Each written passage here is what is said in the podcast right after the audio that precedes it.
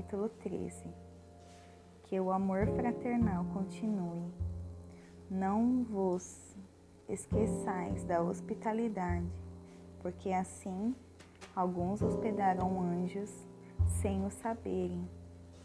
Lembrai-vos daqueles em cativeiro, como se estivesseis cativos com eles, e daqueles que sofrem adversidades, como se vós a sofressem também no vosso corpo.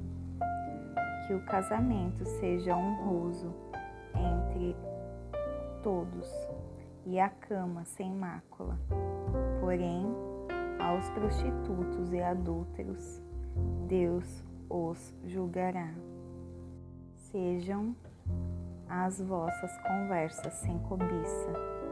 Contentai-vos com o que tendes, porque ele disse: Não te deixarei, nem te desampararei, para que pudéssemos confiantemente dizer: O Senhor é o meu ajudador, e não temerei o que o homem me possa fazer. Lembrai-vos daqueles que vos pastoreiam, que vos falaram a palavra de Deus, cuja fé deveis seguir, considerando a finalidade de suas admoestações. Jesus Cristo é o mesmo ontem e hoje e para sempre.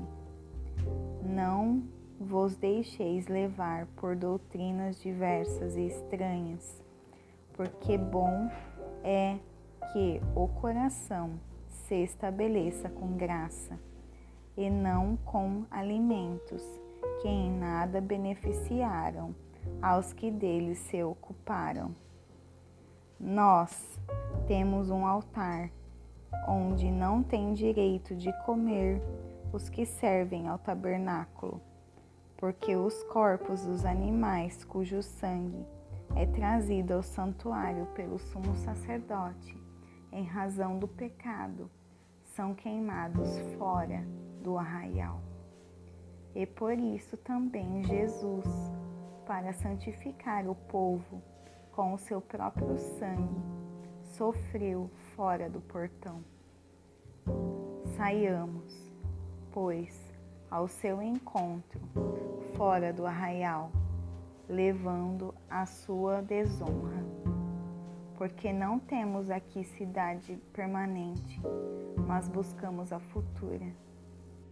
Por ele, portanto, ofereçamos sempre sacrifício de louvor a Deus continuamente, isto é, o fruto dos nossos lábios, dando graças ao seu nome.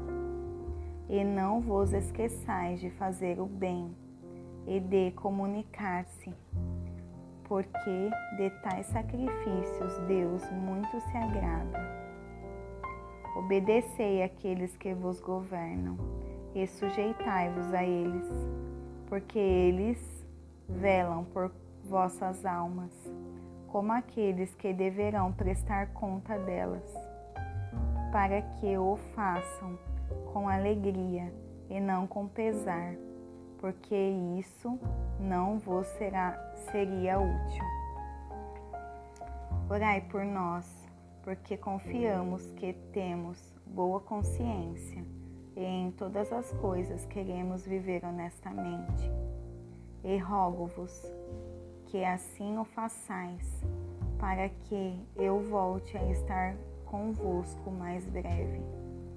Ora, o Deus de paz, que tornou a trazer dos mortos a nosso Senhor Jesus, o grande pastor das ovelhas, através do sangue do pacto eterno, vos aperfeiçoe em toda boa obra, para fazerdes a sua vontade, operando em vós o que aos olhos dele é agradável por Cristo Jesus, ao qual seja a glória para sempre e sempre.